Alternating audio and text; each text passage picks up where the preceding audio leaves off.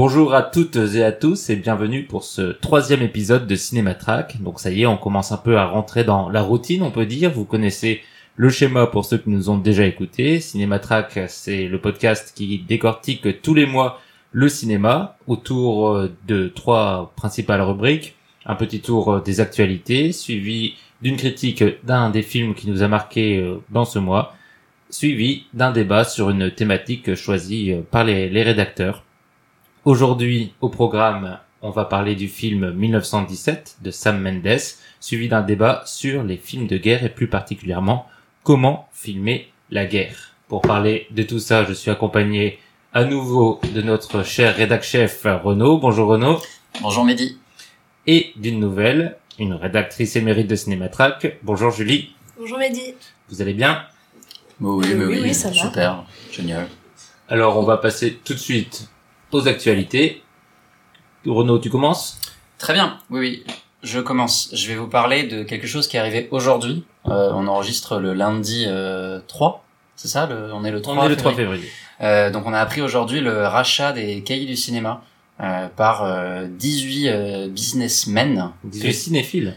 Ah ouais, pas vraiment. Enfin, il y a débat, euh, justement, euh, par 18 businessmen et un et un groupe de production audiovisuelle. Euh, donc parmi les noms, euh, donc je vais vous en donner quelques-uns euh, histoire de vous donner, euh, disons, euh, un aperçu de à quel point c'est réjouissant. Euh, donc on a Xavier Niel, donc le fondateur d'Iliad Free, on a le, le propriétaire de l'Express, on a le fondateur du studio d'animation Xilam, on a un start-upper, Marc Simoncini, qui est le mec qui a créé Mythique, on a un dirigeant de télécom, un banquier, ou encore Réginald de Guillebon, qui est le propriétaire du film français. Euh, et on a également euh, donc euh, un actionnaire de la société de, de mobilier urbain Série. Très bien. Donc c'est bah, voilà, c'est pas c'est pas super réjouissant. Et, euh, et ce qui est encore moins réjouissant en fait, c'est euh, c'est en fait les perspectives d'avenir euh, qu'il propose au cahier du cinéma. Pour vous donner une idée, là, donc en, en 2019, euh, les cahiers se sont vendus à 12 000 exemplaires euh, sur l'année, soit une baisse de 8%. Et en gros, ils ont fait un chiffre d'affaires de 1,5 million d'euros, ce qui veut dire qu'ils sont en gros euh, à peu près dans, dans un équilibre. Et le but de, des repreneurs là, c'est de faire plus de thunes. Parce que le cinéma, c'est la thune. Et donc parmi les propositions, je vais vous en citer quelques-unes. Alors, d'abord, ils souhaitent recentrer sur le cinéma d'auteur français plutôt que sur le cinéma international. Mhm. Euh, ils souhaitent également euh, faire des publications en anglais pour euh, s'ouvrir à l'international. Oui. Oui, non, mais je, je suis comme toi. Euh, et ils veulent également euh, trouver des nouveaux partenaires, se lancer dans l'événementiel, faire des événements avec des marques, des Oh. podcasts et des masterclass. Oh là la là. Ouais, donc dans le genre euh, news vraiment pourrave, Ouais. Euh, je la trouve vraiment, vraiment, vraiment pourrave. Et c'est vrai que le, pas mal de, comme tu l'as mentionné, pas mal de sites ont parlé de, de des cinéphiles et effectivement ils s'avancent comme euh, Ils tous comme des ça. comme des cinéphiles. Parce qu'ils sont présidents de la société des lecteurs du, du cahier. Ouais, et puis c'est ça. Puis il y a, y a des sociétés de cinéma, il y a des, Mm. euh, il y a bah, le Xilam Animation, c'est c'est très très bien quoi. Par exemple, mais en tout cas les perspectives présentées, moi je suis vraiment pas fan. Ça, ça m'inquiète pas mal. euh. Mhm. On te comprend. Surtout, mais du coup, ça signifie que euh, ils étaient en difficulté les cahiers du monde avant d'être achetés? Les cahiers du les cinéma. cahiers du cinéma. Euh, non, en fait, du coup, ils étaient plutôt dans un équilibre. Après, ils étaient effectivement, je disais, en, en baisse euh, cette dernière année. Euh, mais surtout, là, c'est surtout que la personne qui possède, je sais plus son nom, euh, voulait vendre. Oui, c'est ça. Parce que euh, ils avaient des éditos quand même aussi euh, très Ah, mais courageux leur- ces derniers leur- temps, les éditos de, la, ouais. la période des gilets jaunes. les avec- éditos de ces fans de l'orme, euh, depuis euh, 2016, je pense, depuis la travail, sont vraiment euh, très très bien et très intéressants. Et je pense que ça risque de ne pas continuer euh, sous la nouvelle formule. J'espère que si, on verra. On verra. Julie, ta news est-elle plus réjouissante? Euh, c'est vous qui allez décider, ça parle de la BAC. Euh... Ambiance. Euh, donc pas la BAC euh, qu'on connaît, qu'on aime, qu'on adore, mais non, la brigade Action Cinéma. Donc si vous connaissez pas, c'est un collectif euh, qui s'est euh, formé euh, et qui depuis à peu près un an et qui en fait euh, s'interroge sur les moyens d'action du cinéma, sur la lutte, la grève et vice versa, comment comment parler euh, de, de ce mouvement qui grandit euh, depuis le début des Gilets jaunes et tout. Et euh, notamment, ils ont lancé un premier appel à, projet et ils ont réuni plusieurs ciné-tracks qui ont été réalisés par des amateurs ou par des gens plus professionnels. Et ils en ont fait un film qui s'appelle Révolution Premier Rendez-vous. Et donc qui a été projeté dans pas mal d'endroits depuis cet automne. Euh, là, je peux glisser la petite promo, euh, qui est que euh, avec mon asso, euh, on organise une projection de ce film mardi prochain, 8 bis rue du Buisson Saint-Louis à Belleville. Donc c'est gratuit. il y aura des gens sympas, il y aura des débats, voilà. Est-ce que tu veux bien redire le nom de ton asso comme ça les gens pourront aller la suivre sur Instagram et tout ça? Ouais, exactement. Euh, Arimage. Donc sur Instagram c'est asso Arimage. on a aussi une page Facebook qui doit être Arimage Asso. Et surtout, on mettra le lien sur le, sur le site, euh, donc soit ouais, ouais, Cinématrack ou mm. le, flux RSS, selon là où vous, écoutez le podcast. Ouais, et du coup, euh, je voulais en parler euh, dans la rubrique news parce que du coup, il lance un nouvel appel à projet pour la deuxième partie de ce film parce que en fait, euh, euh Révolution Premier Rendez-vous, c'est pensé comme le premier film d'une liste de projets un peu bah, idéalement infini sur euh, la lutte en général, euh, qui pour eux bah, ne peut pas se, résumer à un seul film. Et du coup, ils lancent un appel à projet avec une deadline euh, le 1er mars. Donc pareil, qui vise autant les cinéastes pros que amateurs. L'objectif, c'est... enfin filmer. Enfin, le, le thème, c'est la, la, grève. Et dans un format de 10 minutes maximum. Et si vous avez envie de participer à ce projet-là, bah, c'est ouvert à, toutes les contributions. Il suffit de envoyer votre projet. Alors leur mail c'est euh, backbackback at euh, riseup.net. Et Le programme est clair. oui, et vous pouvez trouver plus d'infos. Euh, ils ont un article en particulier sur euh, paris-lutte.info si vous souhaitez en savoir plus. Très bien. C'est très stylé. Ça, ça, me fait un peu penser au, on dirait la version euh, politique du film de Joe Dante, euh, euh film tout monté euh, de cinéma. Genre bon, les, auditeurs sont. D'accord. Et ma news, je pense qu'on pouvait difficilement ne pas en parler, même si on en a peut-être trop parlé. Donc je vais être bref, mais c'est évidemment la, la nomination de Roman Polanski au César. Nomination par Florence Foresti qui a évidemment par un faux lapsus euh, annoncé je suis accusé avant de se reprendre pour dire le vrai nom du film j'accuse. Donc euh, elle anticipe déjà la tâche difficile que va être la sienne en tant que maîtresse de cérémonie d'une édition des Césars qui s'annonce mouvementée je pense parce que euh, on peut se demander quelle sera la place pour le film de Polanski qui a dépassé largement le million de spectateurs au box-office lors de cette cérémonie comment faire cohabiter euh, Siama, Adèle Haenel et Polanski dans une même fête du cinéma, comme se veut euh, la traditionnelle remise des, des Césars? Ça va être compliqué. Euh, Terzian, le président de l'Académie des Césars, a annoncé déjà la couleur en disant que pour lui, les Césars ne sont pas une instance qui doit avoir des positions morales. Donc c'est le cinéma, rien que le cinéma entre guillemets, ah et, on oublie tout ce qui se passe autour. On sépare l'homme de l'artiste. On sépare l'homme de l'artiste évidemment. Rappelons donc que Polanski est en fuite et qu'il n'a pas été jugé, et donc il n'a jamais payé pour ses actes. Difficile d'arguer pour la seconde chance. Cependant, on a l'impression que l'impunité dont bénéficiaient les riches blancs violeurs commence légèrement à vaciller et les polémiques ne font que débuter. Si l'on peut considérer qu'il ne faut pas au nom de la censure empêcher la diffusion de l'œuvre de Polanski, on aurait pu éviter le mauvais goût de le célébrer en grande pompe. On va voir comment les différents acteurs du cinéma français vont s'en sortir encore une fois, car euh, on a l'impression que le mouvement MeToo en France a vraiment décidément du mal à, s'imposer et à faire euh, tomber euh, certaines grandes figures bien ancrées dans notre paysage. Oui, on est mauvais. Hein. Et je tiens à rappeler que j'avais annoncé au dernier podcast euh, qu'il allait arriver en grande pompe au César déjà quand on avait parlé des cérémonies. T'as raison. Ouais, bah ouais, je suis pas très surpris. Par contre, du coup, si le but c'est de faire de l'audimat, ça marche parce que j'ai envie de regarder maintenant. Ah bah, je pense que euh, ils vont peut-être avoir un petit pic de, de démat sur cette euh, sur cette question-là notamment, mais euh, on verra si le film remporte ou pas les, les fameux trophées. On a terminé pour les news, donc on va passer tout de suite à la critique du film du mois.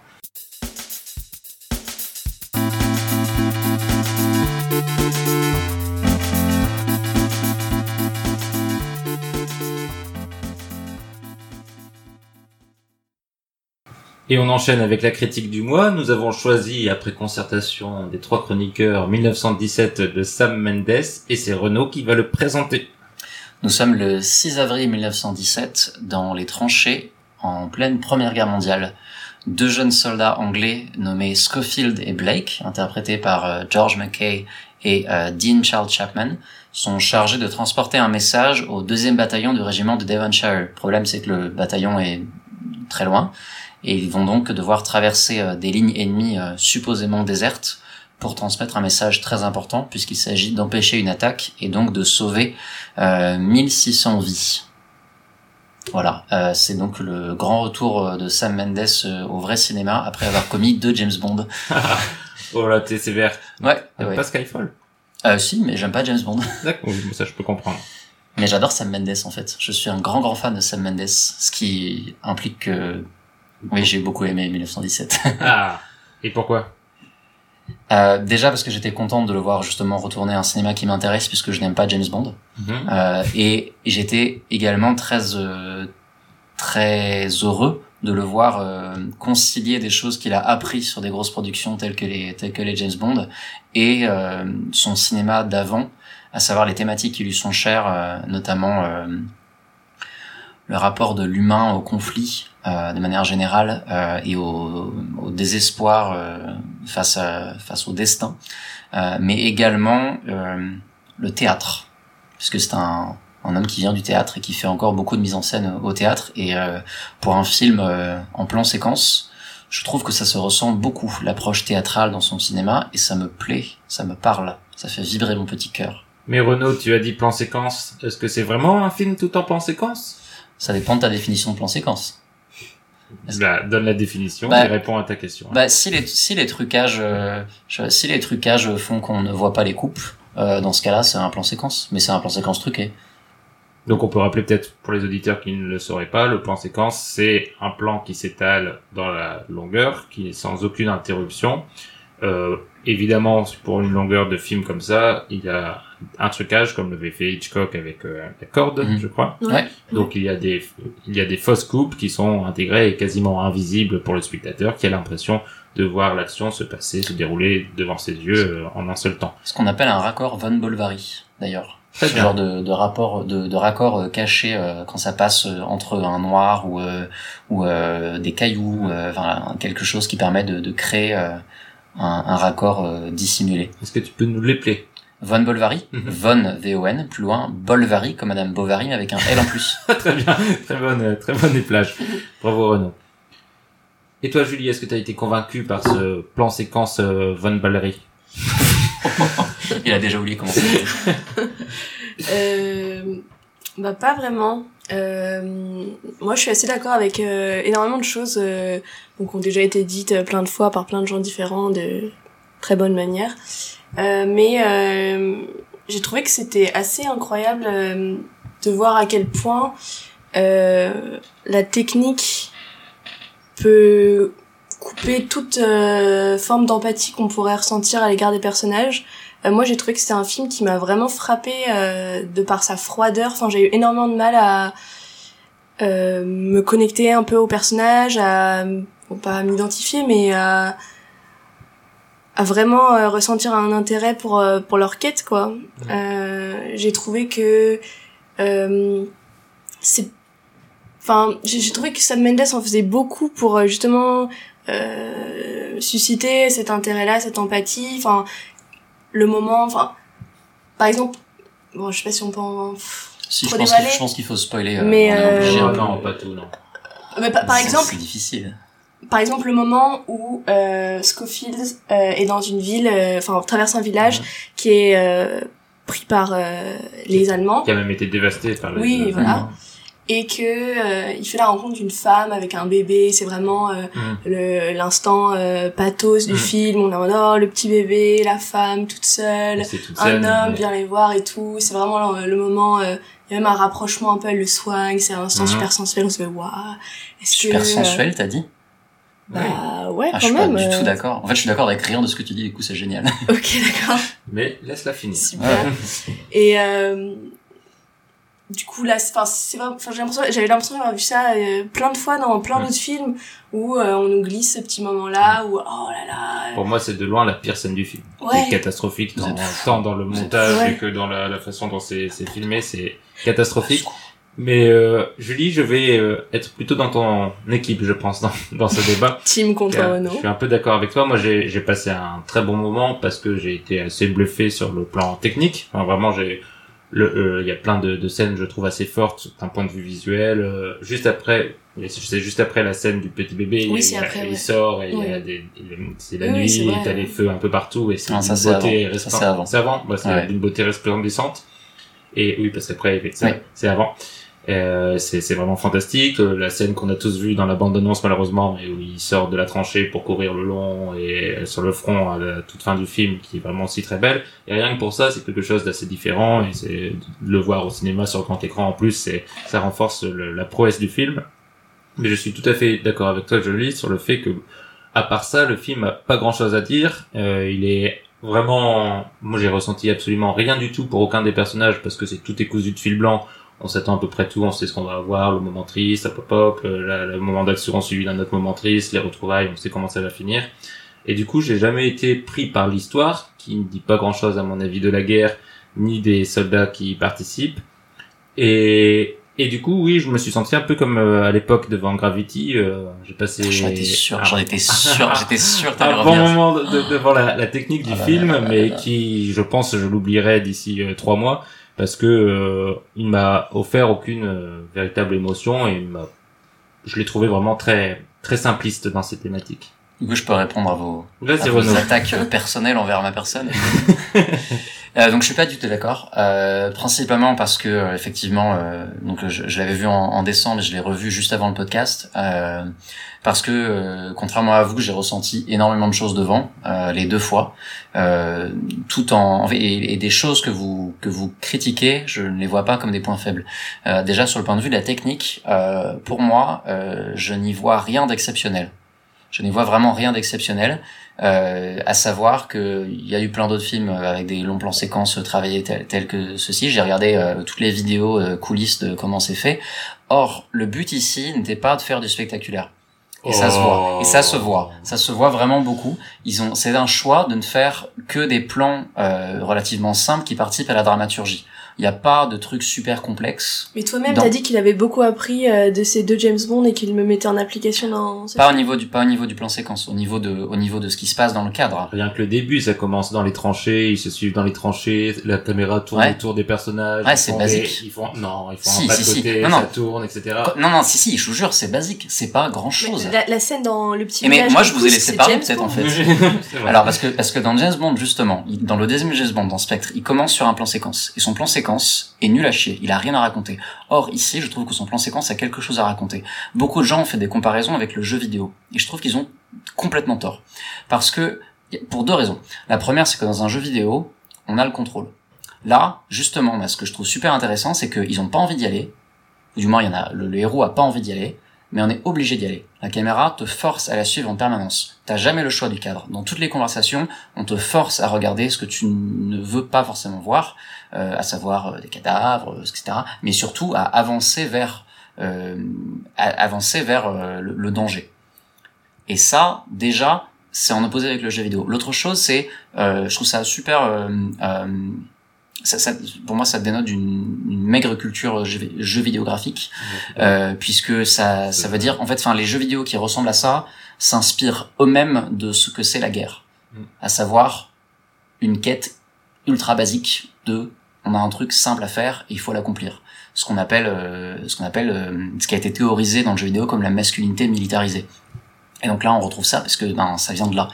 Euh, Puis là, juste pour Ouais. une petite incise, on parle vraiment que de deux trois jeux vidéo parce que euh, le jeu vidéo Oui, au sens large, oui, on parle juste de Medal of Honor, Call of Duty et deux trois autres. je pense même enfin tout jeu de combat tout jeu de combat où on a une vue de personnage de loin Oui. etc enfin et on et mais c'est quelque chose qui est revenu beaucoup je pense du fait du plan séquence euh, euh, ceci étant dit vraiment je, je et c'est quelque chose que Sam Mendes a beaucoup dit euh, le, le plan séquence euh, qu'il a voulu n'a pas il y a pas de gris gris il y a vraiment vraiment pas de gris gris il y a pas euh, c'est pas comme dans Birdman c'est pas euh, c'est pas comme dans Gravity non plus il y a il y a pas de trucage numérique euh, dans tous les sens c'est simple, la simplicité de on va suivre les personnages et on va penser à la dramaturgie de manière théâtrale. Et donc il y a ça qui me plaît moi dedans. Il y a aussi le fait qu'il pense le plan séquence comme un plan séquence pour le coup sans trucage Victoria, un film allemand d'il y a quelques années, euh, en dilatant le temps, puisque c'est censé durer 6 heures. Euh, alors certes, à un moment, il est chaos, Mm. mais la, les événements sont toujours très rapprochés, et donc ça- moi je trouve ça fascinant en fait de voir le temps se dilater euh, dans un moment de deux heures où on a l'impression d'en vivre plus, ce qui fait que les événements se rapprochent euh, les, les uns des autres.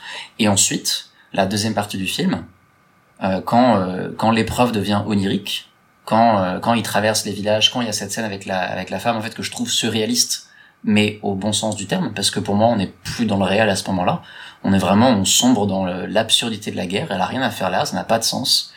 Et c'est là que je trouve que le film rejoint euh, tout le genre euh, des films sur la Première Guerre mondiale, euh, des films de la der des der, à savoir euh, des films sur il n'y a pas de y a pas de but à la guerre, il y a juste des gens qui sont là et qui doivent faire un truc, ils ont pas spécialement envie de le faire et ça sert à rien et c'est complètement futile. Et tout ce qu'il accomplit à la fin, la scène dont tu parlais où il court euh, qui est euh, qui est censé être le moment épique et, et accomplissement du film est tout de suite anéanti par euh, sa conversation avec euh, Benedict Cumberbatch qui finit en queue de poisson de ah ben tu sais quoi euh, on le fait pas maintenant on le fera demain et c'est terminé. Et il y a pas il y a pas de moment de gloire en fait. Il y a rien. Il y a rien. Et moi ça ça me parle beaucoup. Voilà. Julie, tu veux réagir? Sinon, je. Euh, non. je Euh, enfin, je, je processe l'information. Oui, oui. Moi, j'aimerais, ouais, je vais redire juste sur deux points quand tu quand tu parles de des gris-gris et, Ouais. et je, je vois ce que tu veux dire. euh, Il y a en effet une forme de simplicité dans la façon dont il produit la scène sans effet numérique, euh, enfin très apparent. Mais je pense quand même qu'il y a beaucoup de recherche aussi du, du grand spectacle et du jeu avec son plan séquence. Il n'oublie pas qu'il fait un plan séquence et on l'a perma- en permanence en tête.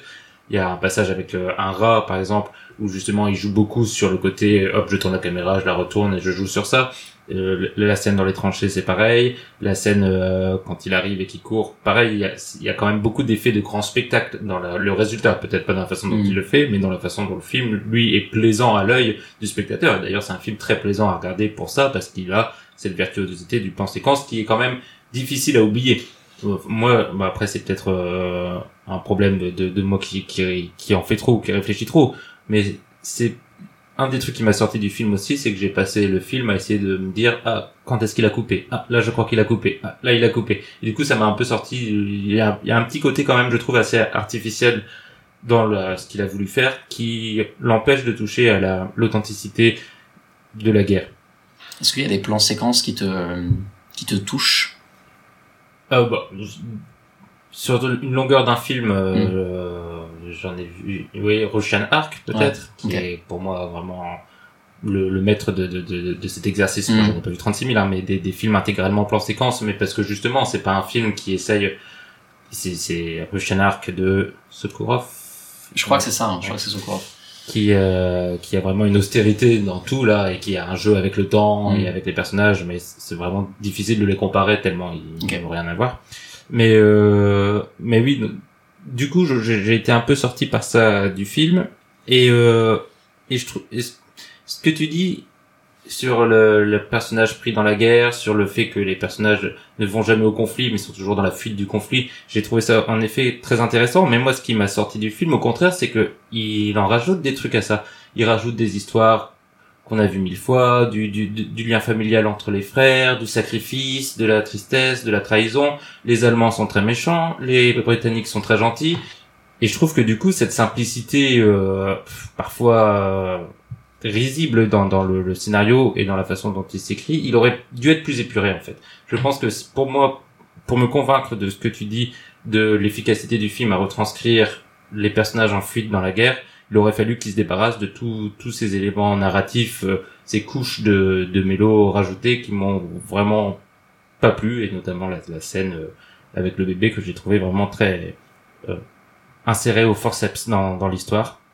Et j'aurais voulu peut-être juste le voir courir pendant seul pendant 1h30 en plan séquence plutôt que de rajouter d'autres personnages et des, des petites intrigues de ci de là qui pour moi affaiblissent le film dans son sa recherche de de d'originalité. Moi, je reste sur ma position et sur le fait que bah, ce qui m'a vraiment frappé, c'est que j'étais pas émue par ce film et par ces personnages, mais euh, enfin je il y a aussi plein de points dont a parlé euh, Renaud qui euh, résonnent avec moi et enfin justement je trouve que avec les, les, films de guerre enfin il y a forcément la question de faire quelque chose avec une histoire commune euh, qui se répète. Et effectivement comme beaucoup de guerres enfin comme toutes les guerres qui est absurde, tue plein de gens, plein d'innocents euh, qui n'ont pas envie d'y aller mais qui obéissent quand même aux ordres parce qu'ils n'ont pas le choix et tout ça.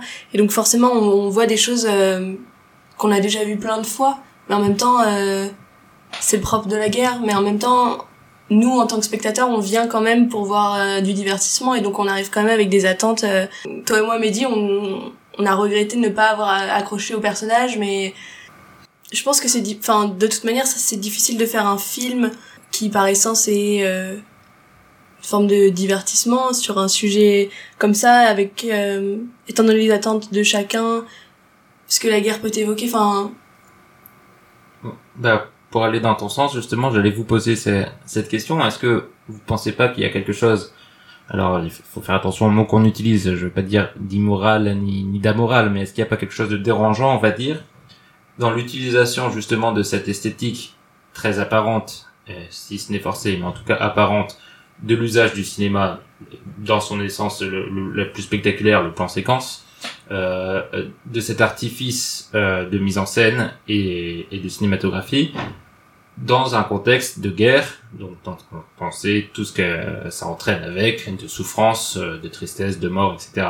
C'est un débat vieux comme le monde qui parle notamment de, des camps de concentration et de comment on filme les camps de concentration, mais je pense qu'on peut l'élargir un petit peu même si c'est de manière différente à la question de la guerre, est-ce qu'on peut filmer de manière aussi plaisante? Car je trouve que le film est vraiment plaisant à voir. 1917, la guerre, euh, la guerre de 14-18, qui a été un, moment catastrophique dans l'histoire de l'humanité. Est-ce que on n'a pas l'impression que le réalisateur joue et s'amuse de cette histoire et utilise un terreau qui devrait être manié avec beaucoup de précautions pour en faire un film grand spectacle à la hollywoodienne, même s'ils sont tous euh, anglais? Et donc Renaud, est-ce qu'on n'est pas dans un parc d'attractions au milieu de la guerre? Telle est ma question. Non. Euh, absolument pas euh, pour moi, absolument pas. Et effectivement, c'est une question euh, centrale. Pour moi, effectivement, on est face à un homme qui vient du théâtre et qui utilise des enjeux dramatiques du théâtre au cinéma. Et c'est là en fait que euh, je pense qu'on peut voir la, la, confusion. Pour moi, il y a un monde entre euh, la mise en scène. Je vais prendre un, un exemple puisqu'on est on est sur le débat là. Du coup, euh, d'une certaine manière, non, on est il y aura une coupure sur le une débat. Coupure, ok. Euh, je prends quand même un exemple. Euh, on n'est pas dans euh, Tu ne tueras point de Mel Gibson où les scènes de guerre ont une une chorégraphie qui nécessite de penser la mise en scène de la guerre de manière très intense. Euh, on n'est pas vers ça, on est vers des enjeux dramatiques de théâtre. On parle quand même d'un type qui euh, met en scène ce qui était, ce qu'a été la vie de son de, de son ancêtre, puisque c'est son, son grand-père qui était euh, Ouais, qui on était l'a pas dit. messager euh, Mm. qui était messager euh, ainsi. Donc effectivement, je pense que j'entends ce que vous dites sur les euh, sur les un peu les, les paliers attendus euh, au milieu de la quête. Euh, mais mais je les je les vois vraiment comme des comme j'ai j'ai l'impression que si c'est si ça avait été fait au théâtre euh, ça ça choquerait moins. Et je et moi je vois vraiment beaucoup le théâtre dans dans ce film. Et les moments où je vois du cinéma sont les moments justement de de mouvement. Euh, et les mouvements et les moments de de, richesse dans les dans les visages euh, des, personnages. Je trouve que enfin moi du coup contrairement à vous qui était très touché par le, par le, les personnages c'est le, le visage de George McKay euh, qui m'a qui, qui m'a communiqué une empathie absolument gigantesque euh, la, la fameuse scène qui a été spoilée dans la bande annonce que personnellement je n'avais pas vue euh, cette scène où il court euh, moi c'est la scène en fait juste avant en fait que je trouve incroyable et que j'ai revu là euh, en termes de performance d'acteur à savoir euh, le moment où il prend la décision de, de monter euh, Mm. il y a tellement de choses qui se passent dans ses yeux à ce moment-là. Euh, je, je trouve ça vraiment formidable. Mais encore une fois, ça relève d'enjeux dramatiques. euh, on est vraiment, on est vraiment à la. On est vraiment très proche du théâtre, quoi. Et c'est là le paradoxe, le plan séquence qui en soi euh, rend le temps un peu réel, pour, pour autant est de base un artifice et donc se rapproche très vite du théâtre. Très bien. Est-ce que vous avez d'autres choses à dire sur 1917 Julie? Arnaud euh, J'aime bien Thomas Newman qui, fait la musique. Ah, ah bah oui, et euh, il y a deux trois morceaux que je trouve euh, vraiment stylés. Et j'étais content de voir euh, les de voir Mark Strong. Oui. Parmi tous les tous les gros noms, je suis un giga fan de Mark Strong et je je trouve c'est rare qu'il joue des rôles en enfin maintenant c'est rare qu'il joue des rôles mesurés. Il est intéressant. Ouais. ouais bah, bah, oui, ça c'est parce que t'es un rageux et euh, Colin Firth aussi. Oui, oui, c'est vrai, ouais, qui a un rôle intéressant aussi, pareil, euh, avec un côté un peu euh, classe sociale, euh, mm. genre quand ils vont partir et tout, puis il leur dit, il lui demande mais on part que tous les deux, et puis il répond avec une citation d'un truc intellectuel mm. en demandant confirmation à un autre lieutenant, ils sont là genre ouais, bah, tu sais nous on est un peu des bouseux, donc on s'en fout de ta phrase, tu nous envoies au casse-pipe, mm. super, merci. Oui, c'est ça. Très bien. Du coup, est-ce que vous le recommandez, Renaud? Moi, bien sûr, évidemment. Même deux fois, apparemment. Euh, genre, non, oui, mais effectivement, j'avais envie de le voir pour voir si je ressentirais encore des choses la deuxième fois. Et effectivement, les artifices sont plus présents la deuxième fois, mais, euh, mais les choses qui me plaisent sont là aussi, donc ça ne me dérange pas. Julie euh, Moi, je suis content d'être là pour en débattre avec vous, mais euh, honnêtement, si quelqu'un me demandait si ça valait le coup d'aller le voir au cinéma, je pense que je recommanderais plutôt autre chose. Oui, et on en parlera en fin de, en fin de podcast. Et, et moi, je le recommande quand même. Euh, ça s'est peut-être pas entendu, mais j'ai quand même passé un bon moment hein, devant le film. ah et, oui, oui, oui, si ça m'a.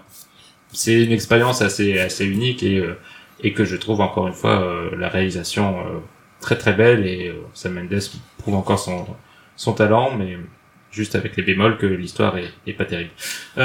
donc voilà, on en a terminé avec 1917. On va passer au débat qui est un prolongement de notre débat actuel évidemment. Mais avant ça, on va tester vos connaissances. Oh ouais, un jeu. Alors le jeu sera est-ce que, est-ce que tu est-ce que tu nous promets de, de couper les longs silences où on sera là genre aucune idée je, les accentuerai même, je rajouterai bien, plus de silence. Il y aura trois minutes de silence. Tu feras un montage avec le silence de la salle quand Joaquin Phoenix a dit euh, ce serait bien qu'on parle de racisme systémique dans la salle. Alors, je vous explique les règles. Elles sont faciles. Contrairement au jeu. Je vais vous lire un par un des noms d'acteurs. Il faudra trouver le film de guerre qui réunit tous ces acteurs. Oh là là Avec un point bonus si vous me donnez le réal. Oh avec un point de bonus si vous me donnez la bonne guerre. Êtes-vous prêts C'est bonne guerre. Bien joué Renaud. On la garde celle-là. Et on commence avec ah oui, vous pouvez vous donc euh, si vous pouvez tenter de dire le titre du film. vous pouvez essayer. parce que je croyais que t'allais dire on peut s'entraider.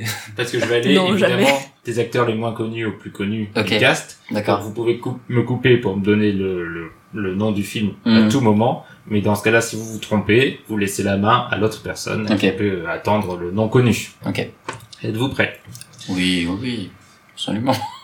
Kevin Dillon, Francesco Quinn, Richard Edson, John C. McGinley, Keith David, Johnny Depp, Forrest Whitaker, Tom Berenger, Charlie Sheen, William Defoe. Platoon, Oliver Stone. Très bien, quelle guerre? La guerre du Vietnam. La guerre du Vietnam. Et le point est pour Renaud. Bien joué. Qu'est-ce qui t'a fait tilt? Euh, j'ai hésité au début et, euh, et à la fin en fait euh, une fois que tu dis William Dafoe euh, et euh, en fait j'ai hésité sur Johnny Depp j'étais perdu j'avais Ouais. oublié qu'il était dedans Les tout petits rôles. ouais Suivant. Colm Feore, Tom Sizemore, Cuba Gooding Jr., Kate Bexing-Sol, John Voight, Josh Hartnett, Alec Baldwin, Ben Affleck. Pearl Harbor Oui Deux. Euh, Michael Bay Quelle guerre? Pas la seconde La Seconde Guerre mondiale. Au revoir, Renaud. désolé Julie Ah non, moi je suis partie. Hein. Parti à côté. Attention. David Morse, Brian Geracti, Anthony Mackie, Ralph Fiennes, Guy Pearce, Jeremy Renner, Evangeline Lilly. euh, les démineurs Oui, deux. De Catherine. Ah, Oui. bien joué. Quelle guerre Euh... Première guerre du Golfe. Ouais. C'est la première? Euh... Euh, je pense le film est sorti en 2009. Ah, bah, je sais pas en fait. Non, Je j'en sais, rien. la deuxième, je crois. Peut-être. Je je-. J'aurais dit la deuxième. Ouais, le deuxième, je crois que c'est 2003, la, Hmm. la guerre de 2003, en Ok. Irak. Mais c'est bien en Irak. Très bien, un travail d'équipe sur celui-là. Jack Hawkins, José Ferrer, Anthony Quayle, Claude Rains, Arthur Kennedy, Anthony Quinn, Alec Guinness, Omar Sharif, Peter O'Toole. Ah, euh... Je vais... Ah, je vais peut-être dire de la merde. Laurence d'Arabie. Oui. Réel. Euh, j'ai un trou. Euh... Aide-moi. Aidez-moi. Aidez-moi. J'ai un trou. J'ai, un trou. Putain, merde. David Lynn. Lynn. Bien sûr. Et la guerre Je sais pas. Et c'est Julie. Oh non, non. La première. Ah ouais Première guerre mondiale. C'est en Afrique, du coup. Hein. C'est en Afrique. Ouais. En, en Arabie. D'où le titre. Mhm. Un plus facile. Nath... Ah, J'essaie d'avoir l'accent anglais, mais c'est très dur. Nathan Fillion. Paul Giamatti. Il faut sauver le soldat Ryan. Oh là là là là là là là. C'est le moment de... que t'as fait ton mémoire dessus, dis donc. Ouais, c'est le moment de placer que j'ai fait mon mémoire sur euh, la guerre chez Spielberg, notamment dans Le Soldat Ryan. Très bien, bah, bravo. Nathan Fillion qui joue le faux Soldat Ryan. C'est assez drôle quand on le voit aujourd'hui, euh, puisqu'il n'était pas censé être connu. Enfin, il Bah n'était pas non, connu à c'est l'époque. pour ça, je pensais vous Il y a aussi, il y a aussi Vin ça. Diesel euh, dans le... Oui, ouais. bah, c'était Ouais. mon quatrième. Et Ted Danson. Bon, je te demande pas la guerre, du coup. La guerre D-Day. D-Day. Euh, laquelle je vous fais maintenant? Ah bon, on va faire ça. Est-ce que c'est seulement des films américains? Non. Emily Watson, David Thewlis, Peter Mulan, Niels Aristrup et un dernier, 14 chevaux. Cheval de guerre. Qui est aussi dans mon mémoire. ah bah je te fais des trucs faciles alors. Quelle guerre Spielberg, Première Guerre mondiale. Oui. Le prochain. Pierre Freinet, Dita Parlo, Erich von Stroheim. La Grande. Illusion. Jean Renoir. Très beau. Quelle guerre Première. Première. Oui. Ah, celle-là, elle est bien. Jim Caviezel. La ligne rouge. Oh, j'aurais pas dû commencer par ça. Malick. Virez-le. Parce que je vous fais quand même la liste, parce que c'est pas rien. George Clooney, John Travolta, Jared Leto, Woody Harrelson, John C. Reilly, Adrian Brody, John Cusack, Nick Nolte, Elias Curtis, Sean Penn et Jim Caviezel. Et George Clooney. Je l'ai dit. Ah pardon, désolé. dit. Alors, donc, quelle guerre tu m'as dit? J'ai pas dit, c'est la seconde. Et quelle bataille? Ah, bataille du Pacifique, euh, truc au milieu. Guadalcanal, là, Voilà. entre les Américains et les Japonais. Euh, je vous en fais encore, allez, deux. Sesue Ayakawa, Alec Guinness, Jack Hawkins, William Holden. Pont la rivière Kwai. Oui, deux. Je sais pas qui l'a fait. On, l'a- on, a- on en a déjà parlé. David Lean. David Lynn. Quelle guerre Seconde. La seconde. Et non, allez, encore deux. C'est l'avant-dernier. Julie vit son meilleur moment.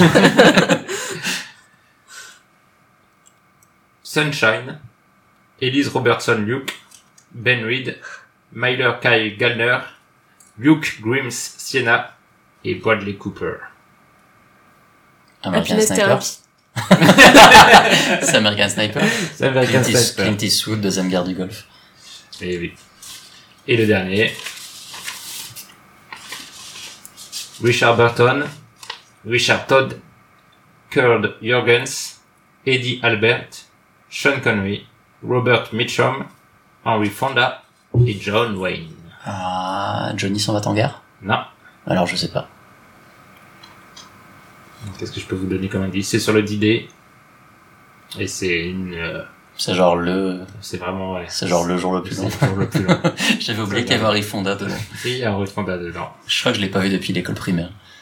Ils vous mettent ça en école primaire. Ouais, mais c'était il y a Ça longtemps. explique beaucoup de choses. Et donc euh, voilà pour le pour le jeu. Donc Renaud, tu as été brillant, bravo. Merci. Ça se voit que j'adore les films de guerre. Alors Ah moi, si, non, ça. j'en ai un dernier parce que Ah. parce que c'est vrai que j'avais que les Américains. Winner takes all. Thomas Soneri, Brahim Agiag, Saadi Yassef et Jean Martin.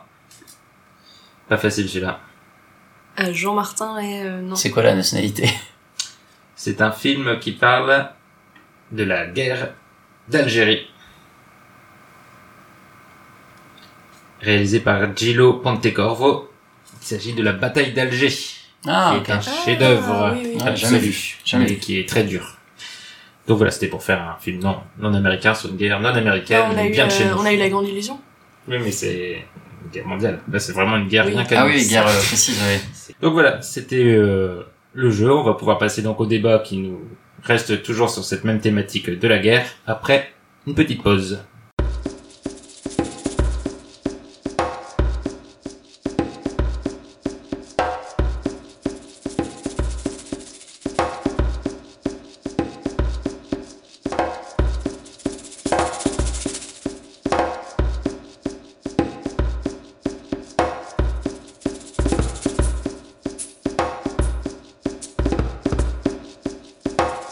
Voici de retour pour le débat qu'on a légèrement abordé en parlant de 1917, un débat sur comment filmer la guerre.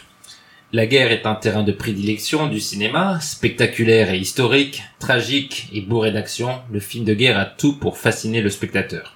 Pourtant, une question se pose immédiatement, peut-on s'amuser devant la guerre? On entend souvent la phrase « si tu as envie de faire la guerre après un film de guerre, c'est que celui-ci est raté ». Le film de guerre devrait donc être avant tout dénonciateur, et donc moral, ou simplement être le témoin d'un événement malheureusement récurrent dans l'histoire. Des grandes épopées comme 3 ou 300 à 1917, euh, le film de guerre a brassé tous les styles et tous les publics. Nous nous contenterons ici pour le débat d'évoquer les conflits du XXe siècle qui sont généralement implicitement concernés par le genre film de guerre. Mais on peut se demander ce que recouvre le genre film de guerre et, quelles sont ses difficultés et ses limites peut-être. Mais d'abord, pour entamer le débat, je vais vous poser une question toute simple. Quel est votre film de guerre préféré et pourquoi? Renaud, est-ce que tu commences? Je peux commencer par une explication, euh, vite fait. Bien sûr. Euh, donc effectivement, donc on a mentionné tout à l'heure que j'ai fait un mémoire sur euh, des films de guerre, euh, Mhm. mais il faut savoir que je, je n'aime pas le cinéma de guerre. Euh, J'aime le cinéma qui tourne autour de la guerre, mais les cinémas sur les conflits directs, euh, très souvent, euh, ne m'attirent pas. Donc si euh, je devais choisir mon film de guerre préféré, euh, je dirais Voyage au bout de l'enfer de, de Kimino, Simino, Chimino, je ne sais pas comment le prononcer. Euh, donc euh, son film euh, de trois heures avec euh, donc Robert De Niro, Christopher Walken, le type qui est mort et, et qui a fait que trois films dont Les Parrains et dont j'ai oublié le nom, et Meryl Streep bien sûr, qui est donc un film qui ne montre pas la guerre. Mais enfin très peu en tout cas, qui la montre à travers le, le symbole de la de la roulette russe. Euh, qui n'est absolument pas avéré historiquement d'ailleurs, Ouais. euh, puisque euh, le réalisateur n'avait aucune preuve de, de ça, euh, et d'ailleurs il a été critiqué pour ça, mais euh, a été défendu aussi euh, en présentant que c'était une image, enfin une manière de représenter l'absurdité du conflit euh, autour de cela. Mais le film se concentre surtout en fait sur l'après, sur le retour. C'est un film construit aussi sur des flashbacks. oui, oui, c'est ça. Enfin, C'est-à-dire que la première partie, c'est un mariage avant qu'ils partent, puis en la deuxième partie, c'est le retour et, et l'incapacité de s'adapter. Et c'est des choses qui me parlent beaucoup. euh, on a beaucoup aimé chez Cinématrack euh, Billy Lynn euh, de, de Ang Lee. euh, globalement, c'est un peu le même format, quoi. Euh, donc je vais dire ça. Je vais dire Voyage au bout de l'enfer, euh, The Deer Hunter, avec la magnifique musique à la guitare euh, et leur, leur belle chanson euh, qu'ils chantent dans leur bar là. J'adore ce film. Très mauvais titre français, je trouve. Voyage au bout de l'enfer? Ouais. Ouais, c'est pas ouf du tout. Tu ouais. penses à Céline Direct, ça n'a rien à voir, alors que le chasseur de cerfs, super. Ouais, bien sûr. ouais, non, c'est et enfin juste une communauté russe, euh, russo-américaine euh, qui va s'embarquer dans la guerre en pensant représenter son nouveau pays, euh, Mm. qui derrière se retrouve même dé-américanisé par ça. Enfin, c'est Mm. incroyable. Je trouve ça formidable. Grand film. Julie Euh, moi, je suis assez d'accord avec Renaud. Enfin, euh, je suis pas non plus euh, attirée euh, vraiment euh, du tout par euh, le genre euh, film de guerre, si on peut formuler ça comme ça. Euh, donc par conséquent, j'ai pas vu énormément de films de guerre. Il y en a que j'ai vu par curiosité, mais pas euh, parce que euh, je me suis dit waouh super, j'adore ce conflit. euh, C'est mon conflit préféré. Exactement. Euh, mais euh, du coup, du haut de ma petite euh, culture cinématographique des films de guerre. Euh, tu dénigres pas. Mhm. Je me dénigre pas, je dis la vérité. je j'ai pas vu énormément de films de guerre, c'est tout. Euh, je pense que c'est pas vraiment le film que j'ai préféré, mais en fait c'est juste euh, probablement le seul film de guerre que j'aurais envie de revoir. Euh, c'est un film, euh, c'est pas un film euh, très, enfin c'est un film que énormément de gens ont vu, mais je pense que je dirais Apocalypse Now parce que euh, pour moi c'est vraiment un film qui euh, j'avais l'impression qu'il apportait quelque chose en plus par rapport à euh, aux articles ou aux cours que j'avais pu avoir ou aux choses qu'on avait pu m'apprendre euh, sur la guerre j'avais l'impression qu'il y avait la dimension euh, vraiment euh, psychologique était explorée à un niveau euh, qui m'avait vraiment touché parce que j'avais jamais euh, j'ai l'impression même aujourd'hui que personne n'est allé aussi loin que ça Mmh. et euh, que vraiment cette descente aux enfers elle est euh, pour moi c'est je comme je disais je suis pas trop fan du, du genre film de guerre mais en tout cas cette manière de montrer la guerre ça me paraissait la meilleure manière de se déclarer anti-guerre en fait Bon, Et juste, t'as une version préférée? La question du puriste. Ouais. Euh, non parce que quand on a essayé d'aller voir le director's cut ensemble euh, la dernière fois et bah t'es arrivé en retard du coup on l'a pas vu Quoi, moi Oui. J'ai zéro souvenir de ça. Ouh, ça clash.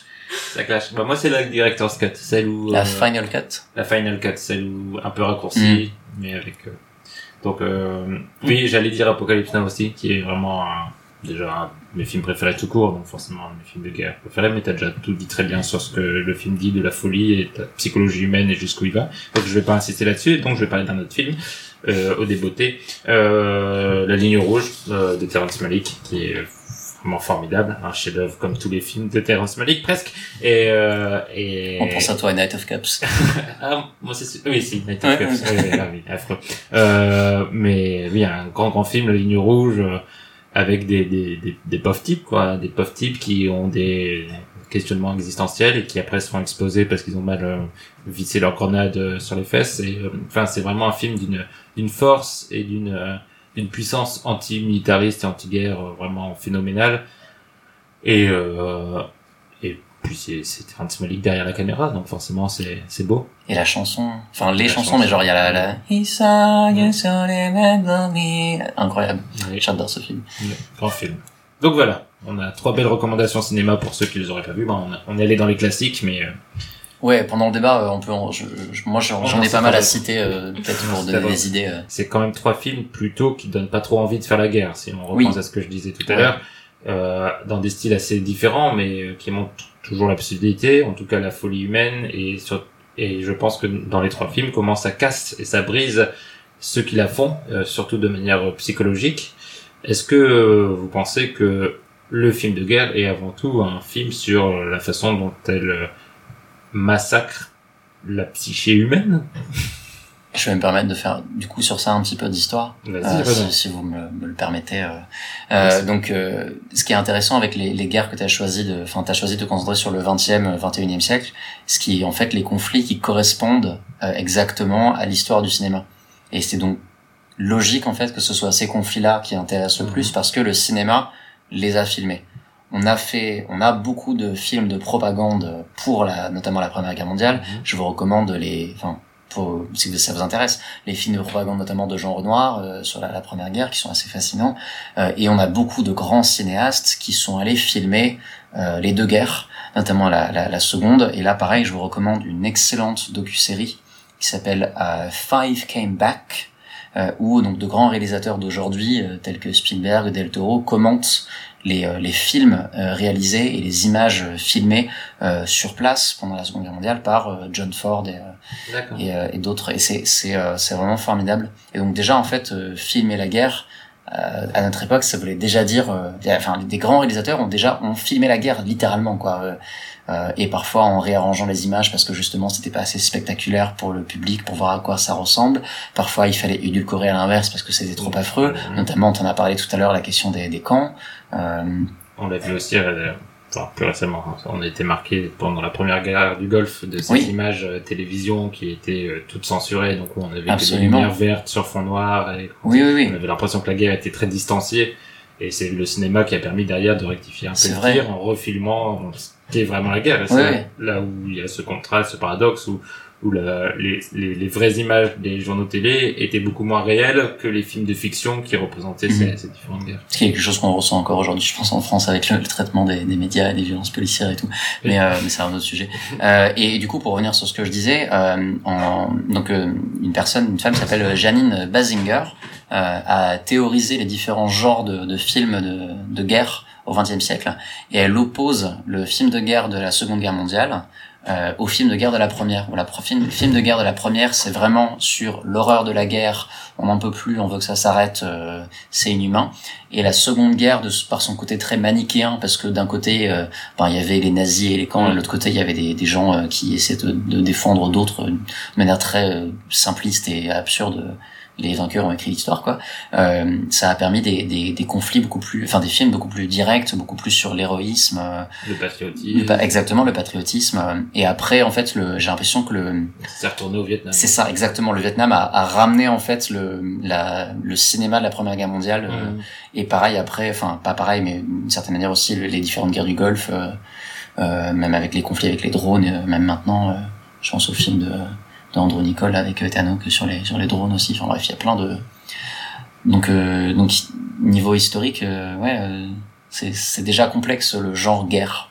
Mhm. Ouais, moi je pense aussi au fait que euh, le XXe siècle c'est aussi le siècle où on a commencé à vraiment euh, prendre, en- enfin même envisager tout court et prendre en compte de manière plus large avec le temps qui a passé les dommages psychologiques qui étaient aussi engendrés par la guerre parce qu'avant euh, les hôpitaux, enfin on soignait les blessures Ouais. physiques mais euh, la partie psychologique était pas du tout euh, prise en compte et ça a commencé très lentement euh, la première guerre mondiale et après euh, bon ça a très doucement Très doucement. s'est acheminé vers euh, la suite mais euh,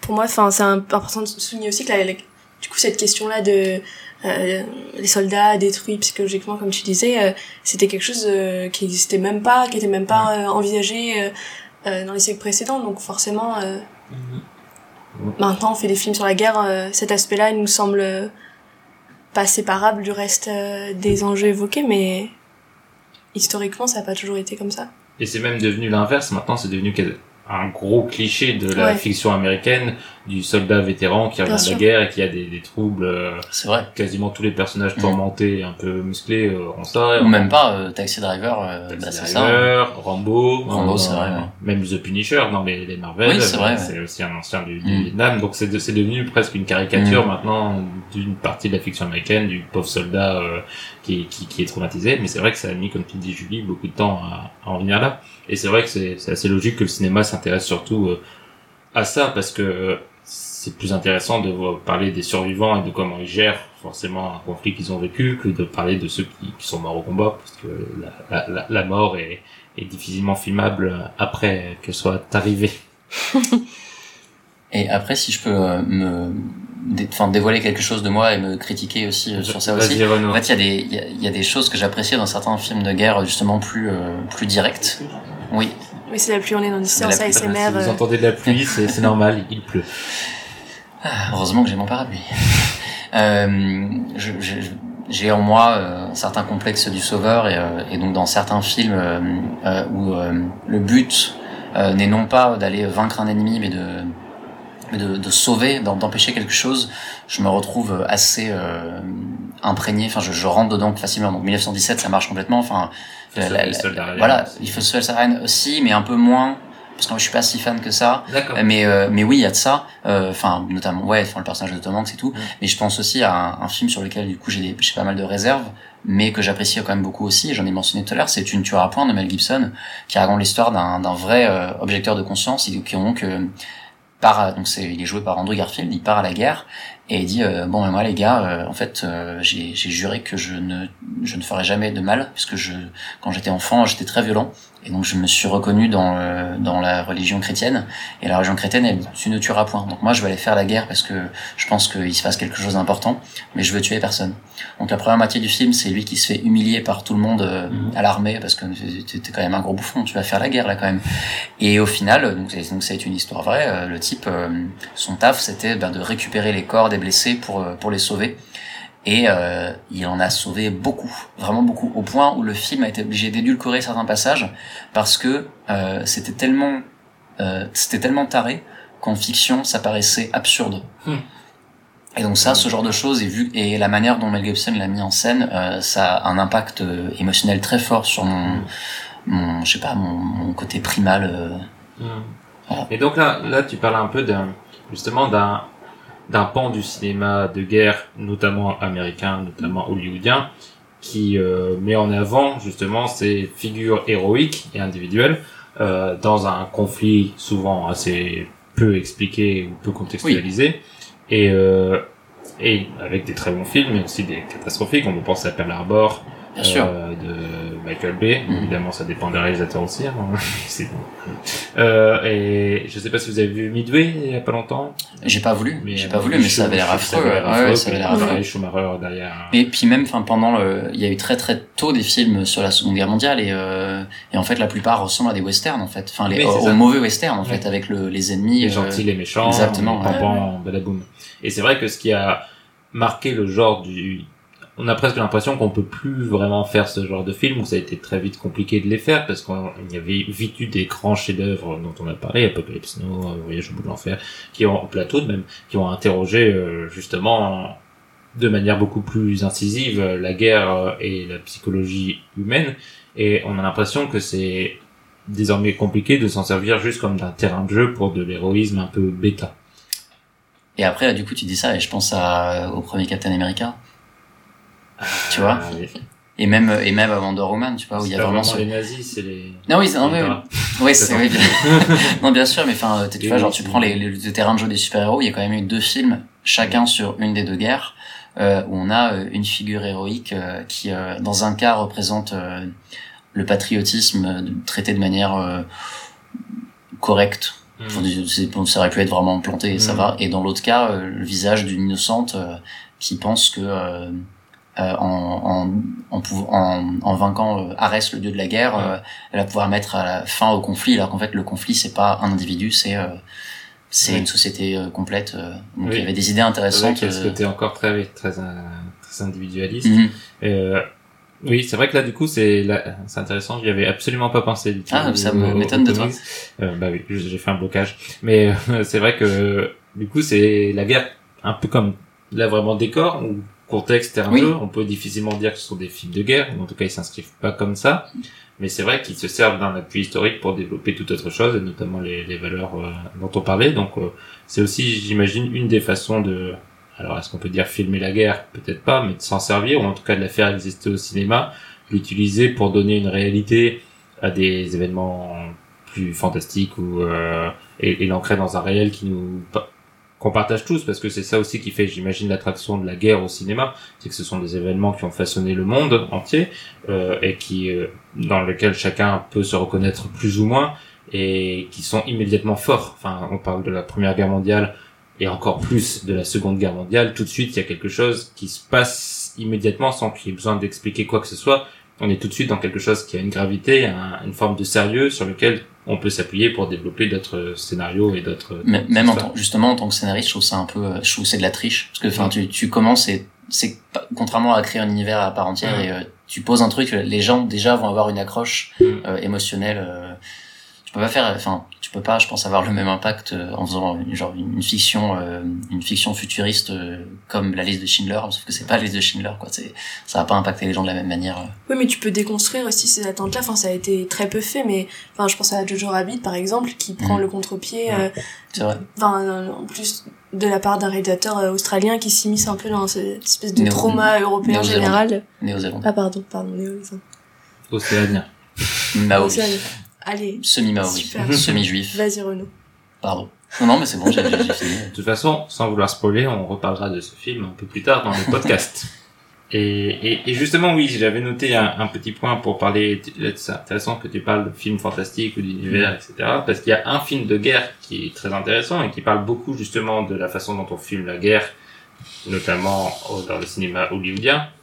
C'est Starship Troopers ah. de, de, Paul Verhoeven, qui est euh, moi que je suis absolument pas fan ni de, du film ni de, du réalisateur, mais c'est vrai qu'il a il a la le mérite de, de de faire une des meilleures parodies du cinéma de guerre, enfin Mhm. de, de, ce, de ces films de genre ultra patri- ultra patriotiques euh, et euh, propagandistes Mhm. et, et de les tourner en dérision et en ridicule en plaçant ça sur une planète extraterrestre opposée à des extraterrestres pour montrer que le, ce sont pas les humains les, les- ce sont pas les, les humains les plus humains de, de du film et que les monstres ont finalement plus d'humanité voilà et toute une critique de la violence euh, pure et dure que montrent les films de guerre et de surtout l'image qu'on en donne et de comment on la filme.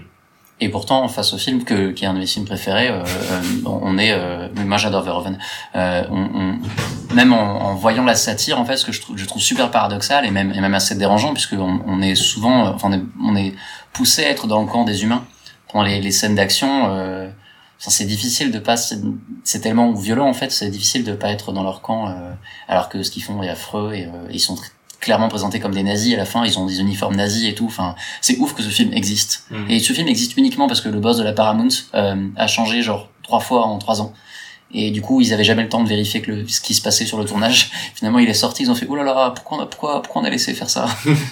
Et, et donc je trouve qu'il est très intéressant justement sur ce qu'il dit de, de notre débat euh, et, et, et du genre des, des films de guerre. Et il y a un autre, il y a un autre euh, élément du, et obstacle des films de guerre dans lequel il est ra- rapide de, de tomber, c'est-à-dire que les, les films de guerre, notamment les grands conflits euh, mondiaux, sont souvent faits par ceux qui ont participé dans un camp bien précis.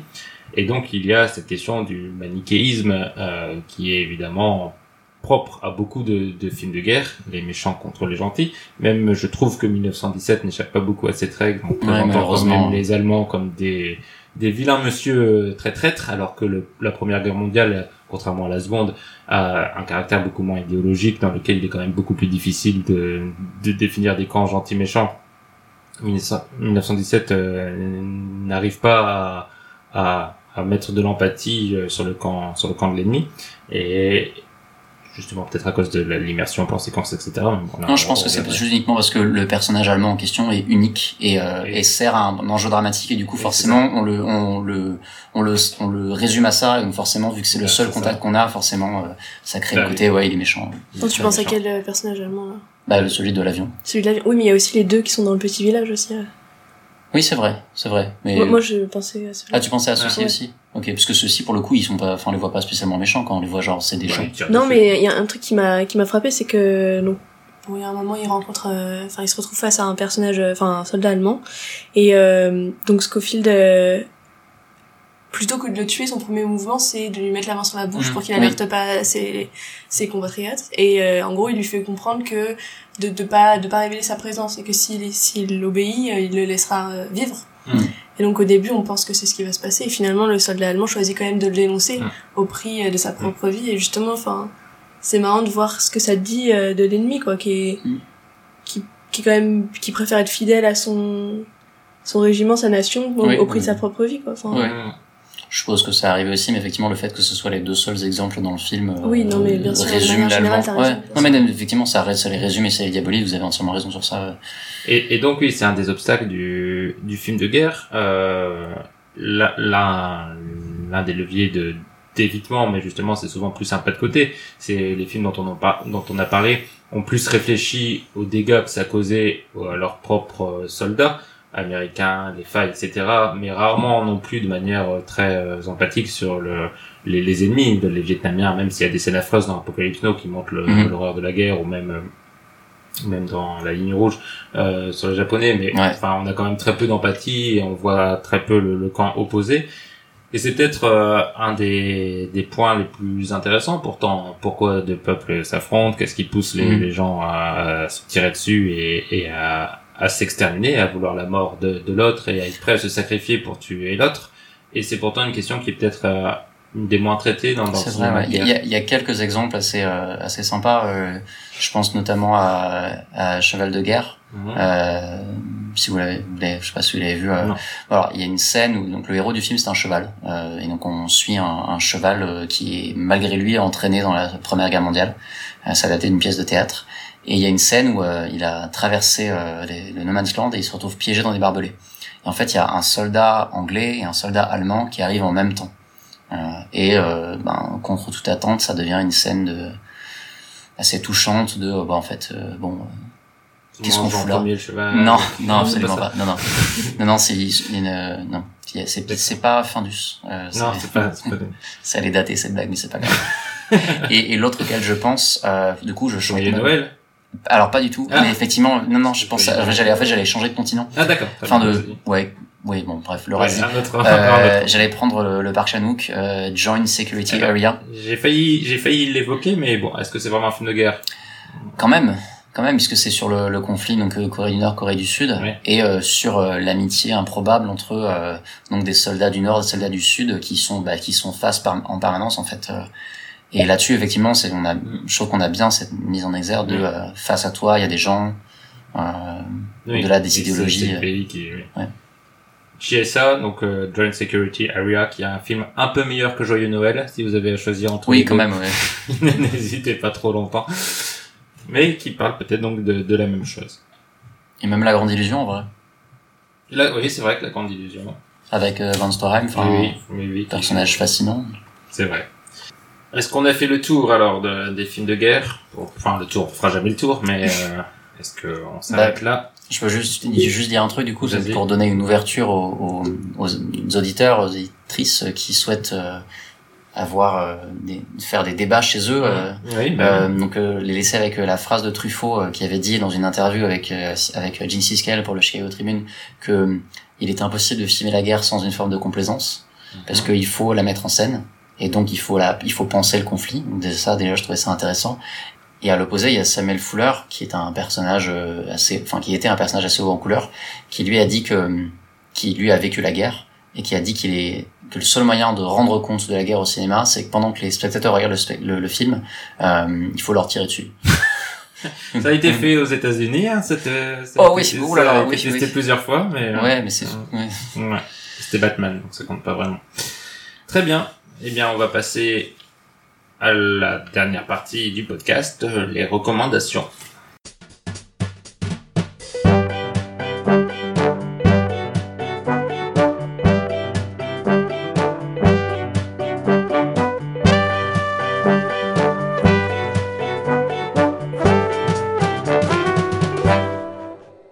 Et nous voilà de retour pour la dernière partie du podcast, les recommandations. Les chroniqueurs sont libres de recommander ce qu'ils veulent. Ils ont deux recommandations à vous faire. Un film qui est à l'affiche à l'écran actuellement et pour lequel vous pourrez vous précipiter dans un cinéma proche de chez vous, je l'espère. Et un film un peu plus ancien qui sera disponible euh, autrement. On va commencer par les films récents. Julie, quel est ton film? Moi, je voudrais parler de Waves. C'est un film euh, de Trey Edward Schultz. Est-ce que tu confirmes, Renaud? La Je confirme que prononciation, c'est lui qui l'a fait. spécialiste. euh, non, non, on a un spécialiste de la prononciation des noms américains. Ouais, avec nous. c'est, ma- c'est marqué dans mon CV. C'est le token euh, de ce podcast. Euh, voilà, donc c'est un film euh, qui était assez attendu, euh, notamment par les cinéphiles racisés, parce que c'est un film qui en fait euh, s'attache à montrer, euh, enfin à prendre pour personnage principal une famille am- afro-américaine euh, d'aujourd'hui. Et euh, mais pas sous l'angle de films qu'on a pu voir, qu'on peut avoir l'hab- l'habitude de voir sous l'angle de la délinquance, de la drogue ou des choses qui sont malheureusement encore aujourd'hui souvent attachées aux personnages noirs dans les films. Et donc euh, ça parle d'un jeune euh, américain qui s'appelle Tyler et qui a une vie bah, globalement normale avec euh, sa famille, sa copine, le lycée. À cela près que euh, il subit une vraie pression de la part euh, de son père qui le pousse à toujours faire mieux, faire plus, faire plus douloureux, plus excellent. Et il y a différentes choses qui vont arriver dans sa vie, du point de vue santé, du point de vue sentimental, qui vont le pousser en fait à une sorte de point de non-retour où il va complètement perdre les pédales et commettre un acte très regrettable. Et donc ce qui est assez intéressant, c'est que le film s'attache dans une première partie à montrer donc cette chute un peu cette descente aux enfers de Tyler et dans un deuxième temps on voit les conséquences sur sa famille euh, et notamment euh, sa jeune sœur. Comment est-ce que euh, ils vivent avec ça et, et sans lui. Et bah, c'est un film vraiment intéressant sur la communication, la famille, très ancré dans les États-Unis d'aujourd'hui avec tous les enjeux, avec tous les enjeux qui sont réévoqués en ce moment avec les campagnes, les différentes campagnes présidentielles. Merci Julie. Je l'ai pas vu moi. Renaud, tu l'as vu? Non, je l'ai pas vu, mais j'ai lu la, j'ai lu les deux versions de la critique de, de Julie, euh, et je vais le voir. Là, je suis bientôt en vacances, c'est prévu que, que, je le vois. Il passe pas dans beaucoup de salles, malheureusement, euh, mais ça m'intéresse beaucoup malgré le fait que j'avais pas trop aimé le, le film qu'il avait fait avant. La, la critique de Julie m'avait donné envie de, de le voir. te fait confiance, Julie. Et la BO aussi, parce que c'est très très ouais. la critique Ross Ross. Ah, et ah. pas seulement, et pas seulement. Et pas seulement. Ouais, okay. ouais. Kendrick Lamar, Franco Ah oui, je voulais dire pardon la, je veux dire la musique originale oui, composée pour le film. Certes, certes. Moi, je vais rester dans le thème de la guerre, cette fois-ci un peu les annexes de la guerre, en vous parlant de Jojo Rabbit de Taika Waititi, un des favoris peut-être pas, mais un des films nommés en tout cas aux, Oscars du, du, meilleur film, euh, et que j'ai beaucoup aimé. Je ne savais pas trop à quoi m'attendre en y allant. Les critiques sont un peu fraîches en France en tout cas. Euh, et, et j'avais beaucoup aimé Thor Ragnarok, mais ça n'avait rien à voir, donc euh, je, je, voulais savoir de quoi était capable Taika Waititi sur un film de, de cette ampleur et sur un sujet délicat, savoir manier le nazisme avec l'humour, c'est pas donné à tout le monde. Il s'inspire directement de, de, Chaplin dans la façon dont il euh, caricature euh, Hitler. il joue euh, Taika Waititi dans son propre film une version fantasmagorique euh, d'Hitler euh, qui existe uniquement dans les pensées d'un petit garçon euh, des jeunesses hitlériennes, un petit garçon qui est tout à son investissement de petit garçon dans la dans les, les, justement l'apprentissage de ce qu'est être un bon petit nazi, un bon petit soldat pour la bonne Allemagne et, qui va comprendre finalement progressivement en effet que ses idéaux ne sont peut-être pas les bons sans sans dire beaucoup plus. Et j'ai trouvé ça à la fois très drôle et très touchant euh, et justement en réussissant à manier les deux à la perfection avec beaucoup de subtilité ce que je n'attendais pas forcément. Et en fait je trouve qu'il réussit avec un, un doigté assez certain à doser le sujet et à, faire de la grosse parodie quand il faut, à faire des blagues Monty Python, une formidable blague sur les bergers allemands qui aurait pu être dans un film des Monty Python euh, directement et c'est vraiment super. Et euh, et à réussir aussi même dans ces moments de tendresse à être finalement assez sobre, à ne pas montrer beaucoup de choses mais à faire euh, vivre beaucoup de sentiments et d'émotions et euh, tous les acteurs sont incroyables. Euh, Scarlett Johansson est très bien, évidemment, mais euh, la palme revient au petit garçon, le, le ouais. l'histoire qui, moi, ça me fascine toujours qu'on arrive à, à, faire jouer des, des, enfants comme ça, mais euh, vraiment, il est d'une justesse tout au long du film, un visage à croquer, euh, des l'humour euh, pareil craquant et et moi, c'est un film qui, je vois que Julie fait des, des, des méchants yeux, donc elle est pas d'accord. Mais moi, j'ai beaucoup aimé Jojo Rabbit. Et, et, donc je le recommande malgré ce que va dire Julie dans trois secondes. Non, moi, je, du coup, je coupe Julie pour rebondir. Allez, non, vas-y, beaucoup Julie. de violence dans ce podcast. Vas-y, vas-y. Non, non, vas-y, euh, vas-y. Non, je voulais juste rebondir sur, sur ça parce que justement, donc j'ai vu le film avec, euh, en l'occurrence, avec Julie et, ah. et, et, Lucas et euh, pas Gaël qui nous a abandonnés et, euh, et euh, notre ami Océane que je, je salue au passage euh, et, comme, et euh, j'ai adoré comme toi et, et je, comme je n'écrirai je pense jamais cette critique parce que la vie de rédac chef, euh, scénariste, euh, théâtreux, euh, enseignant, c'est compliqué en ce moment. Euh, je suis super d'accord avec toi et je, je, ne peux que si, si vous avez aimé le film, qui est vraiment effectivement très particulier dans sa dans son équilibre entre le entre la farce et les moments très touchants et les enfants. Euh, je ne peux que vous encourager à aller voir les autres films de Taika Waititi, euh, à savoir, enfin pas Thor Ragnarok, puisqu'en soi c'est un film, c'est un film de Faggy, c'est pas vraiment un mm. film de, de lui, mais euh, tous, tous les films de sa période néo-zélandaise euh, qui vont en fait de la farce, donc comme le plus connu euh, What, We Do in the Shadows, mais au moins connu, qui sont beaucoup plus en fait dans, si vous avez vu le film, dans toutes les scènes entre l'enfant et, euh, et la, la, la, fille juive, Mackenzie Davis, il me semble qu'elle s'appelle l'actrice. Thomason. Thomason Thomason Mackenzie. Thomason Mackenzie, merci beaucoup. Euh, ça ressemble beaucoup plus au reste de son cinéma, un cinéma très touchant et très axé sur l'enfance et je trouve que l'axe sur l'enfance euh, permet euh, l'équilibre entre la farce et le, le reste euh, dans le film. Et je suis complètement d'accord avec Mehdi. L'axe. Ah, c'est une blague. C'est Euh. pas fait exprès. Qu'est-ce que tu veux trop dire de pas obligé, hein. Euh, non, non, non, moi j'ai. Est-ce que j'ai parlé d'un film que j'avais bien aimé pendant ce. Je crois que j'ai fait que râler en fait. euh... Non, non, non, mais. Si t'as aimé Apocalypse Now Ah oui, super. Non, mais je suis Bravo. vraiment une personne super fun. Euh, Non, non. Euh... pff, Je sais pas, moi je. Ça rejoint un peu le débat qu'on a eu tout à l'heure, mais ça ça m'a.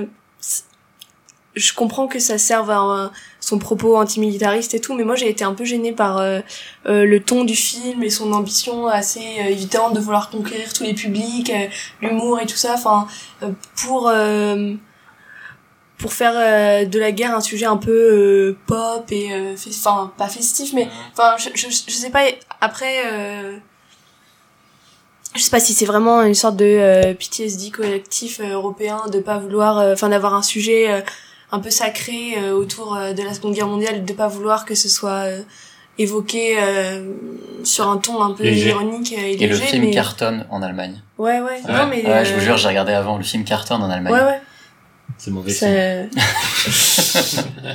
Renaud, qu'est-ce que tu as aimé? Donc je vais tricher un tout petit peu, Non, non, c'est interdit. Puisque tout à l'heure tu as parlé de films disponibles au cinéma, Mhm. et malheureusement le film que je vais présenter, euh, Il pas disponible il a été diffusé une seule fois au cinéma, et j'étais là, c'était en 2017, mais Oula. il est désormais disponible. Donc euh, la vraie sortie officielle euh, en France, c'était ce samedi sur une plateforme de streaming que je ne citerai pas, mais que tout le monde sait laquelle c'est. Euh, Je donc sais de quoi tu vas parler. Donc le film s'appelle Night is Short, Ah, Walk on Girl. Vous avez parlé d'Uncut James. Mais... Ah non, non, non, non, non, non, je vais parler d'un film d'animation japonais ah oui. de Masaki Iwasa. Donc, euh, est- redis du coup, je t'ai un Oui, peu je vais redire le titre. Night, Night is Short, Walk on Girl. Donc c'est un film de Masaki Iwasa, donc le, le génie qui a fait euh, la série Tatami Galaxy, euh, Devilman Crybaby, euh, Ah, Louis de Devilman. Crybaby, Absolument, oui. D'accord. Euh, donc c'est un, un, un génie de l'animation euh, qui fait de l'animation en flash, euh, complètement Mm. barjo euh, tout le temps, euh, qui fait un projet par an maintenant avec sa, sa boîte. Et ce film-là avait été diffusé en ouverture du Carrefour de l'animation au Forum des Images il y a quelques années. Euh, giga claque, euh, un monument de cinéma absurde. C'est adapté d'un- d'une série de nouvelles de Tomihiko Morimi, qui a aussi écrit euh, le livre qui a servi euh, pour euh, le mystère des pingouins récemment, qui sont des manchots, euh, et également Tatami Galaxy, qui a été adapté en série par Masaki Yuasa. Et donc là, c'est trois nouvelles, et Yuasa mélange les trois en un seul film, sans les différencier, ce qui fait un bordel monumental. Ça raconte l'histoire d'une fille qui n'est pas nommée, qui va faire la fête, et euh, qui, quand elle boit de l'alcool, euh, l'alcool s'évapore en petits papillons qui sortent de son ventre. Donc euh, elle continue à boire et les gens autour d'elle tombent par terre, mais elle, elle est en forme. Et l'histoire d'un garçon qui essaie de la rejoindre pour le, la, la convaincre de l'aimer. Donc il essaie de trouver un livre pour la séduire, mais pour ça il faut qu'il aille en enfer, manger des poissons chelous. Il se retrouve piégé, c'est sur un campus universitaire, donc il y a euh, évidemment, comme dans tous les campus universitaires, une pièce de théâtre révolutionnaire où qui sont les, les, gens qui la font sont poursuivis par l'administration et la pièce euh, est en genre 150 actes euh, improvisés euh, dans différents lieux. Enfin, c'est pas possible de décrire ce film, c'est complètement fou. Euh, c'est arrivé euh, sur, sur les plateformes de streaming en même temps que, que les films de Ghibli Et c'est moins pareil. connu. C'est moins, c'est pas pareil du tout. C'est moins connu, mais c'est vraiment le euh, le cinéaste euh, le plus euh, intéressant et, et l'identité la plus unique au Japon euh, depuis euh, depuis Miyazaki. quoi. Il y a rien à voir avec Miyazaki évidemment, euh, mais c'est vraiment le plus intéressant maintenant. Et ces films sont rarement euh, disponibles. Le dernier en date, Ride Your Wave, est passé à Annecy, puis uniquement euh, au Forum des Images euh, au Carrefour de l'animation. Donc euh, si vraiment euh, ça vous titille ce que je suis en train de raconter, foncez, foncez, foncez le regarder. Très bien. Et j'enchaîne avec ma recommandation dans les vieux films. Il est vieux de 1978. Il s'agit de l'année des 13 lunes de Rainer Werner Fassbinder. J'espère qu'on n'a pas des auditeurs qui sont dans 78, tu viens de les mettre trop Ah mal. oui, c'est vrai, c'est pas si vieux. C'est pas si vieux, c'est pas si vieux. Euh, L'année à 13 lunes, un très beau film et aussi très triste sur euh, un homme qui par amour s'est sectionné le sexe et est devenu une femme, mais le vit plutôt pas très bien après. Et euh, c'est ça, à la fois sa détresse, ses appels à l'aide, sa, sa recherche d'une de son identité, de son amour, de ce qu'il fait sur la planète Terre. Mais c'est c'est vraiment très touchant. L'acteur est éblouissant. Euh, vraiment, euh, il est il, occupe l'espace tout le temps et en permanence et, en même temps il a une fragilité qui qui, qui, le définit totalement et qui fait qu'il est on sent dès le début du film qu'il trouvera jamais le bonheur. C'est c'est pas possible et en effet il le trouve pas spoiler. Et c'est vraiment un très beau film que je que je vous recommande euh, l'année à 13 lunes de Rainer Werner Fassbinder. Le titre euh, c'est expliqué par des cartons à l'entrée du film euh, apparemment, il y a des années où il y a 13 lunes pleines, je crois, à peu près, et, euh, et c'est des années où il se passe des événements tragiques et où les gens ont beaucoup de mal à, à vivre. J'espère qu'on n'est pas dans une année à 13 lunes. J'ai l'impression que ça fait 10 ans qu'on est Ça fait à 13 lunes. On est peut-être sur un- une décennie à 13 lunes, je sais pas. Non, du coup, à 13 fois- à 130 lunes. Renaud, quel est ton vieux film? Alors mon vieux film, je reviens sur la guerre. Euh, c'est un film de 1932, un film hollywoodien pré-code qui s'appelle L'homme que j'ai tué. Un film de Ernst Lubitsch, qui, Ah. euh, pour les gens qui me connaissent, savent que c'est mon, mon réalisateur favori. Euh, et c'est euh, peut-être une de ses seules, euh, un, un de ses seuls films qui n'est pas une comédie. Euh, et le film, euh, si je vous le décris, peut-être que vous allez reconnaître l'histoire, car il y a eu un remake récemment euh, français euh, sous un autre titre. C'est Ah. l'histoire d'un soldat français qui a tué un soldat allemand et il s'en veut énormément. Alors il part en Allemagne à la fin de la guerre Ah, rencontrer. France C'est France. Oui, c'est ça, voilà. Donc France, c'est un remake de euh, l'homme que j'ai tué de, de Ernst Lubitsch. Et donc le, le- les films sont assez euh, similaires, sauf que celui de Lubitsch en fait euh, est beaucoup plus court. Euh, Il n'y a pas toute la partie très ozon. euh, en fait, toute la deuxième heure du film euh, n'existe pas. Euh, c'est un film très doux, très calme euh, et, et très touchant qui parle de la mort euh, de manière très inattendue pour un film hollywoodien de l'époque, mais en même temps c'est du précode. Euh, c'est très sobre. Expliquer précode? Oui, précode. Donc c'est les, films euh, sortis avant le, code d'autocensure euh, Hayes aux États-Unis, mis en place, euh, enfin qui, existait déjà à partir de 1927, mais qui est mis en place de manière plus sérieuse euh, 33-34. Euh, le but c'était euh, de d'avoir un code moral, euh, d'empêcher les gens qui voient des films euh, de, de reproduire euh, des choses pas bien, mais également euh, de, de mieux s'exporter à l'international. Et donc euh, ils se sont interdits plein de choses, donc tout ce qui est rapport euh, au sexe, à la mort. euh, il faut toujours que les criminels soient punis à la fin, euh, ou que les ou que les, les gens qui trompent leur, euh, leur leur conjoint soient punis également. euh, pas le droit de boire de l'alcool. euh, c'est très très complexe. Il y a des trucs du genre une femme n'a pas le droit d'avoir euh, si elle est allongée sur un lit, il faut forcément qu'elle ait un pied qui touche le sol. enfin c'est c'est super drôle à analyser le Comme quand elle est bourrée. c'est ça, le code Hayes. Euh, et donc c'est un, donc c'est un film précode. Euh, Il y a quelques films précode comme ça qui sont disponibles en France euh, en DVD. euh, souvent pas de très bonne qualité parce que les copies sont, sont assez pourraves, hein, faut pas se Mm. mentir. euh, mais mais il y en a quelques-uns qui sont super intéressants et celui-ci en fait partie. D'accord. Très bien. Oui, moi, j'avais pas précisé, l'année euh, 13 lunes est disponible en DVD et Blu-ray. À toi, Julie. Alors moi je vais parler d'un truc euh, assez étonnant, autant Lubitsch de la part de Renault, euh, on pouvait s'y attendre. mais euh, euh, moi je vais parler... euh, alors c'est pas un film, mais c'est un événement euh, qui a lieu en ce moment. C'est euh, la rétrospective Godard qui a lieu à la Cinémathèque en ce moment, euh, jusqu'au 1er mars. Et euh, donc moi de base je suis pas très très fan euh, du Godard que en tout cas je connaissais et euh, qu'on m'avait euh, enseigné à la fac et tout, genre le Godard de la Nouvelle Vague. Et euh, bah, on m'a emmené un peu malgré moi là-bas et finalement euh, j'ai découvert des travaux euh, révolutionnaires qu'il avait fait euh, dans les années fin des années 60 années 70 qui euh, bah m'ont surprise parce qu'ils m'ont vraiment touchée euh, et justement je trouvais ça intéressant d'en parler euh, ici puisque notamment il s'est interrogé sur euh, comment filmer la guerre euh, quand on n'est pas sous les bombes et euh, sur la responsabilité euh, euh, du réalisateur euh, de films de guerre en fait.